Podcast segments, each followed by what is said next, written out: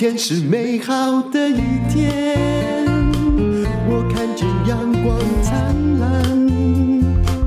今天是快乐的一天，早上起床充满希望。欢迎收听人生实用商学院。我们今天要来讲一个女人的成功故事。我们都希望从别人的成功故事里面找到一些我们可以使用的养分。林医师你好，院长好，各位人生实用商学院的同学们，大家好。我们今天要讲的这一个女主角呢，是今年才刚刚当选波士顿市长、新科波士顿市长的一位呃台裔的女性，嗯、她叫名字叫做吴米。嗯、这个米呢是米平的米，就是一个工字旁，在一个耳朵的耳。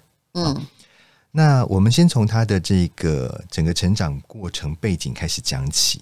啊，他的父母亲其实都是我们台湾人哦，啊，然后在这个移民到美国去之后，因为他的爸爸本来是一个化学工程师，他到美国去啊，去这个伊利诺理工学院去念研究所，嗯，但是呢，他们两个就是夫妻两个人，其实都不怎么会讲英文，英文不太好。然后在那边，这个吴米出生之后，其实吴米是一个很聪明的孩子，所以他很快的就包括语言的学习啦，各方面的这个就很容易进入状况。先讲成功点，第一就是当父母无能，小孩可能就有机会训练。对对，他就很小给爸妈当翻译嘛，因为你从小学，你英文一定是比较溜，而且比较 local，对不对？是他常常充当父母亲的这个，然后还要因为移民一定要跟政府机构打交道，填各种表格，所以都他填的嘛。是，所以你知道吗？他他竟然在美国高考那个 SAT 呀、啊，什么 ACT，、嗯、他都满分呢。因为他很聪明，他真的是一个非常聪明的孩子。是，重点是他在毕业典礼上面，你知道吗？他是本来是作为一个这个所谓的共同致辞代表，可是呢，他居然是以一首《蓝色狂想曲》当中的一个钢琴独奏来博得满堂喝彩。你想，他家里也不是很有钱，他哪儿学？他就是运用教育所能提供他的所有资源，所有资源，然后来成就自己嘛。所以，所以从这一点来看，就是他是一个读书来，就是他不，他是不是用一直在思考读书的目的，而且他是用很多教育资源，不断的让自己的。各种人设，或者是能够让自己的呃投资自己，应该是这样说。嗯、没错，没错。好，然后他在这个呃十八岁那年，哈，就是二零零三年那年呢，他顺利的进入了哈佛大学念这个经济学。只要看、欸，这不是很简单的事情。你只要看谁最聪明，就是他被。哈佛啊，或史丹佛录取，取念经济学啊，嗯、其他都还好。嗯，对。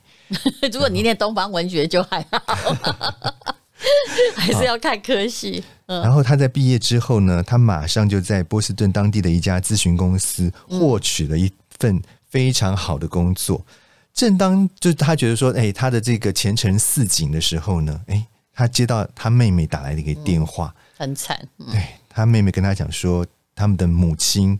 啊，因为这个思觉失调啊的问题，就精神失常，啊，其实就是精神失常，就还是有一些幻听，嗯，对对，而且你知道他妹妹才几岁，十一岁而已，是，其实就是他念大学的时候，他爸爸应该是有小三呐，然后就离婚，但妈妈，你知道东方女性有时候很难去接受这一点，离都离了，可是心里还是受伤的，所以就彻底崩溃。其实他妹妹也很坚强啊，嗯，在。大姐姐在念哈哈佛大学，那留下那两个妹妹才十一岁、十十五岁，哎，嗯，那一直到妈妈精神失常才打给姐姐。对呀、啊，对呀、啊，所以其实他中间成为监护人哦，了不起。嗯、对对对，嗯、好，因为他这个他马上就赶回家嘛，因为他那时候本来已经要拿到一份很好的工作了，他马上就赶回去。嗯、然后呢，你知道他回到家以后，他对他的妈妈的病情简直是无没有办法。震惊到说不出话来，他的妈妈对着他的脸哦说：“嗯，你是不是正你你是不是机器人？你知道吗？就是说，妈妈对着自己的女儿说：‘你是不是机器人？’他妈妈已经有各种对，而且告诉他幻听幻觉，你不再是我的女儿，我也不再是你的妈妈了。所以在这一刻呢，成为他一个人生非常非常重要的一个转捩点了。那他在这个时候，他就变成要扛起所有一家之主的责任。我这个后来这个责任也扛得不太好了，他开可能就是那种一个小茶馆啊，对，兼卖一些文具？那结果呢？他本来是想说，这个妈妈的病情一旦稳定下来之后，他就把这个茶馆的生意就移交给他妈妈啊，来作为一个维生的这个所需，然后他自己再去追求他的这个梦想。但是这个茶馆不太会做生意，对，就没有多久就倒闭了。所以呢，诶。这个时候呢，他又他又回到念书的本业，对，我觉得这个也不简单呢。人家就是唯一专长叫念书啊，所以他又回到哈佛大学、哈佛法学院攻读那个法律硕士、博士。因为他们的法律的博士是通常前面也常常念的是经济学，因为他是等于是硕士才能念法律，不像我们这里还蛮容易念的哈。然后他就是把这个妈妈跟妹妹啊。哎，这真的做了一个很人生重要的决定，很多就会一沮丧就是算了，我就在小乡镇里面了此残生。是啊是啊、不是哦，他把他爸妈妈跟妹妹一起接到波士顿，让大家省一点，用奖学金来过活吧。嗯、那其实这就因为为什么他后来会从政？他在妈妈得精神病的时候，一直也又在跟政府打交道哦。嗯、所以呢，啊、呃，他你知道对政府。或者是对这种基层公务员不满，最大的结果就是，我觉得他一定在这个过程当中吃了很多很多的苦头。我要改变他们，没错没错。嗯、而且他相信，一定不是只有他一个人蒙受这样子的痛苦，所以他想要让有同样处境的人都能够解决这样的困境。嗯、我觉得这是一个，也是一个了不起的一个精神啦。那当然，他也有遇到一位议员哈，也是个女性，算是他的恩师。他在哈佛念书的时候的恩师是，对。就是伊丽莎白·沃伦，他当他的竞选助理大概是这样。嗯、对，就是刚开始的时候，呃，他可能就是帮他做一些参选的一些这些助选员之类的啦。那后来呢，慢慢的他自己也走向了这个政治这条路。那他在二零一三年，也就是他才二十八岁的时候，你看有多年轻？嗯，他以第二高票哦当选了波士顿的市议员。接下来，因为他们的他没有钱，他就是沿街拜票。嗯。嗯接下来，你知道他连续当选了四届，他们是市议员是两年一任嘛，所以他在二零一三、二零一五、二零一七、二零一九这四届全部都连任，而且他的票数一届比一届高。嗯，他真的有做事啊，是。然后后来还曾经当了议长。对对，他在二零一六到二零一七的这一届，他当了议长。嗯，啊，所以他创，其实，在这一段这个过程当中，他创下了很多啊，这个选举当中的这个记录。啊，又是很可能是最年轻的这个女性这个议员啦，而且她又是华裔的代表，所以这对她来讲都是我觉得是蛮了不起的成就，在她那个年轻的时间里面，嗯，好。那虽然说她很年轻，但是因为她经历了这么多的这些，你看她母呃父母的离异啦，然后母亲生病，好这些的这个呃蛮不好的一些成长过程，可是都没有击倒他，他还是一步一步的往他自己的。这个理想去迈进，我觉得这是真的蛮不简单的啦。那因为他的立场在政治上面来讲是比较偏左派，是这边我们就要解释一下什么叫做左派，什么叫做右派啊？所谓的这个左派右派，其实是从这个法国大革命这个时期啊，他们在国民议会当中的座位分布来呃嗯。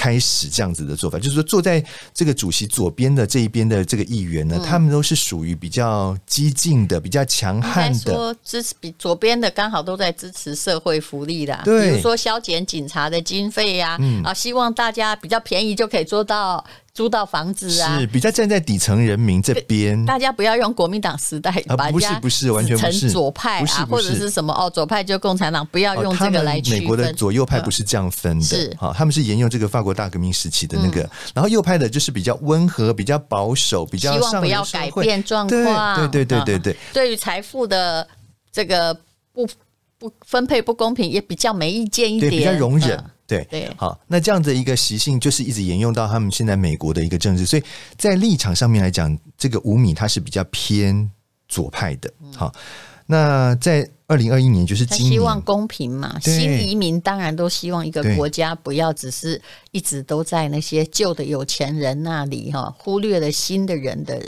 权利。是是，嗯，那就是今年。他就在这个波士顿市长的这场这个选举当中，他也参加了。那他的对手其实是也是一个呃这个少数的族裔的，就是他的父亲是阿阿拉伯裔，他母亲是波兰裔的这样子的一个呃少数民少数族群啦。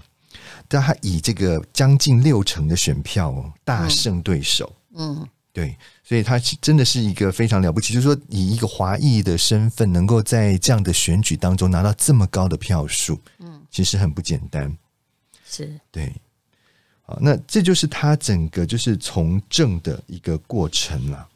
嗯，好，那后来他就是选上了波士顿的市长嘛。嗯，好，你看，其实美国就她是一个东方的女性，然后在美国生活不容易哦。你看，一边也可以照顾孩子，一边还可以把她的这个政治生涯处理的那么好。嗯，所以很多人哦，我觉得从这一点从。她的成功观念而言，我其实大部分的女性值得培养是自己能力，也不要再埋怨了，不要没有什么蜡烛两头烧，人家蜡烛八头烧啊。嗯、但是其实他做了一点很好，就是其实美国人跟我们一样相信学历哦，嗯，就是你学读书的学历代表你在那个阶段中你到底有没有认真做一件事，嗯，所以他的哈佛大学其实很重要，嗯，你会去看。几乎也没有不太好的学校选上很好的总统，连川普的学校都是很好的，是，所以还是大家在投票给你的时候，你完全没有任何知名度，但是你哦，你是个学霸，表示你在读书时间曾经努力过，我觉得这也是他就会受到一些是，这也是无米受到的，就是他也许家里什么都不是，他还是一个少数族群，可是诶，他的资本来自哪里？就他的学历呀，嗯。我们今天引用的这一篇文章是一个大陆蛮知名的，它是上海东方传媒集团的这个副总裁，叫做呃秦朔。他所写的一篇文章哈，嗯、那他在这个文章里面，他其实分析了蛮多，就是关于美国政治方面的。就我们刚刚提到的是所谓的左派、右派嘛，对不对哈？所以他在里面就提到，就是说，其实美国的政治它有一个蛮有趣的一个现象，就是它会蛮像一个钟摆的状况，就是当这个政治政权呢走向一个比较偏左的时候，它会慢慢的再拉回中间，甚至往右边摆动。然后当这个偏到太右边的时候，他又会慢慢的往左边移动。所以他举的一个例子就是川普跟拜登这两个人的例子。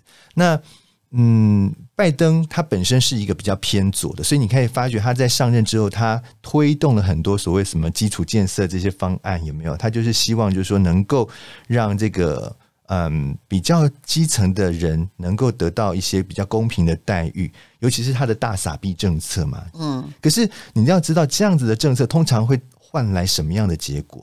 就大家都不用工作，对，大家就在等傻逼啊，大家就变懒了啊。就是，但是你看看哈，就是川普开始傻逼，其实背后任何政治人物做什么都有想赢得选票的目的啦，当然，当然，是不是？当然，你不要以为说我真的是为穷人好啊，发钱给你，没有啊？我不觉得，对，而且通常这种这种东西都是在那个呃，要撒的最凶都是在选举前嘛，每一国都这样啊。嗯，那其实呢？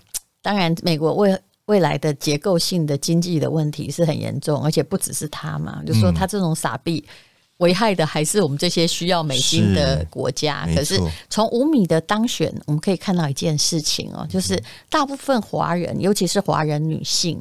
他们在美国几乎就是哎，我们来这里美利坚生活就好了啊！嗯啊，就像五米的父母其实是怎么样教他？教他要努力学习，低调做人，学习是为了翻身，找一个稳定的、高薪的工作养家，好生两个孩子，好好的把家养下去。但是显然，这个女人是有她有他的理想，说不定他以后要当总统或做得更高，因为他还很年轻，也说不定。嗯、那其实吴米她只是。看出了，让我们看出东方女性的一个韧性。嗯，你看妈妈精神病，爸妈离婚，爸爸也不管妹妹，那她都管了。啊，管了之后呢，她又完全一反东方女性的那种，就比东方女性的坚韧更厉害的是，我不止在拯救你，很多东方女性会牺牲自己，嗯，然后让家人啊妹妹读书的，不是。她同时进展，对呀、啊，这点就是我觉得她了不起。他念书，我没有放弃自己哦，我也救你。对，你看她在那个那么焦头烂额的时候，她已经要把要管她妈妈的病情，然后要当她妹妹的这个监护人，她还去念博士，哎，是的，所以 这真的很了不起。你怎么可以这么多多的这个？所以你不要去质疑别人能力为什么那么强，能力也是训练出来的，路也是走出来的。那总比哈，你遇到困境的时候有没有瘫在那里哈？阿妈抱怨美国政府对对亚裔的精神病患不好，没有福利，哎。做那些事情没有用，所以他选择的是做积极的事情嘛。嗯、然后他也许遭遇不平等待遇，那他就去从政去改变他呀。嗯，还有他为什么哈？从乌敏的成功你可以看出一点呢？有人统计过，波士顿啊，哈，它是个大学城，对不对？是它的少数族裔人数已经到达多少？四十九趴，哎，是，虽然它来自不同国家，嗯、那白人只有四十五趴，连这个哈，就是那种五月花号来的这种很基本的美国的城市，有没有？就是美国保守派实力很坚强的城市，都已经到这个比例，所以你应该知道，其实我一直觉得世界人种的大同，就是美国，它会之所以能够这么强大。这么伟大，就是因为他有办法去吸纳这么多个来自不同地方的人的经历。这就是我不喜欢川普的地方哦。以前哦，只要我们说川普不好，在台湾连人生实用商学院都很多人来骂你。我心里想说，哇，川普的这个川普难道也有资助一四五零，然后 在台湾 这个来管我们吗？哎，现在你也不能骂拜登，因为现在还是 就变成拜登。我觉得他们风向转得很快，可是。呃，怎么说呢？为什么我当时觉得川普啊，你真的是就是他是一个脱口秀明星啊，嗯、我只能这么说，嗯、因为。哎，你自己也是少数主义，啊、你怎么会把美国的各式各样的问题全部推在少数主义，然后要建个墙？好，那墨你们东欧人就是人，墨西哥人就不是人吗？一定要把自己弄起来。然后我们没有钱，我们就说啊，美国慢慢没有钱，就怪啊是别人掠夺你的钱。嗯，为什么我们不振作一点的？对，真的。所以你其实看这样说，如果你只是找到一个啊，假设你是一个公司的。老板行李这么厚，然后你都怪说是别家抢了我的生意，你一定觉得这老板真的无能，对不对？是。可是我们却好习惯见到这样的领袖，没错，就动不动就是都你抢了我生意，嗯，就是我们自己哈，错都错别人，对，真的就是。在政治上有没有？嗯，企业界错都错别人，你会觉得说这是你在说什么？可是政治上太习惯了，嗯。他这边讲就是说，吸收移民为。呃，移民人才为己所用，这是美国称雄世界的原因之一吗？像我就想到，你看，马克思不就是一个，马斯克不就是一个例子吗？哪哎哪一个是真正 native，就是全部都是本国人，是啊、不是嘛？嗯，哎，贝佐斯也是犹太人、啊，贝佐斯也是啊。嗯、对，你看，那这些这些本来不是你们这个原生。土地生长起来，你明明拜新移民之事，对啊，亚裔的多少诺贝尔奖得主是在美国得，但是亚裔人士是是不是？没错，嗯、没错，嗯。所以啊，这美国其实，而且我看那个美国人口红利图，在二零零五年哦，其实已经都老化了。那时候真的就业人口也已经都下，嗯，就低下了。哎、如果不是新移民进去帮你生了那么多人，或涌进那么多，而且新移民进去的都是。各方的特殊人才，欸、真的是精英中的精英才有办法进得去、啊。国家其实还是因为你对新移民的兼容并蓄是才壮大的。你怎么可以突然变成一个美国种族主义呢？嗯、当然，川普已经走了啦，哎、嗯，那就算了。嗯、但是，哎，你有时候会觉得说，政治人物是这样，他都忘了自己是怎么来的。没错，没错。但是就是。只是想要获得选票，嗯，各国都是如此啊，嗯，好，今天非常谢谢林峰皮医师啦，那我们也希望这位无名哦波士顿市长做的有声有色，然后不久呢，我相信他的目的会更上一层楼的，不止于此，没错，而且能够一直保持那可爱笑脸，还真不容易，我觉得他做的很好，谢谢，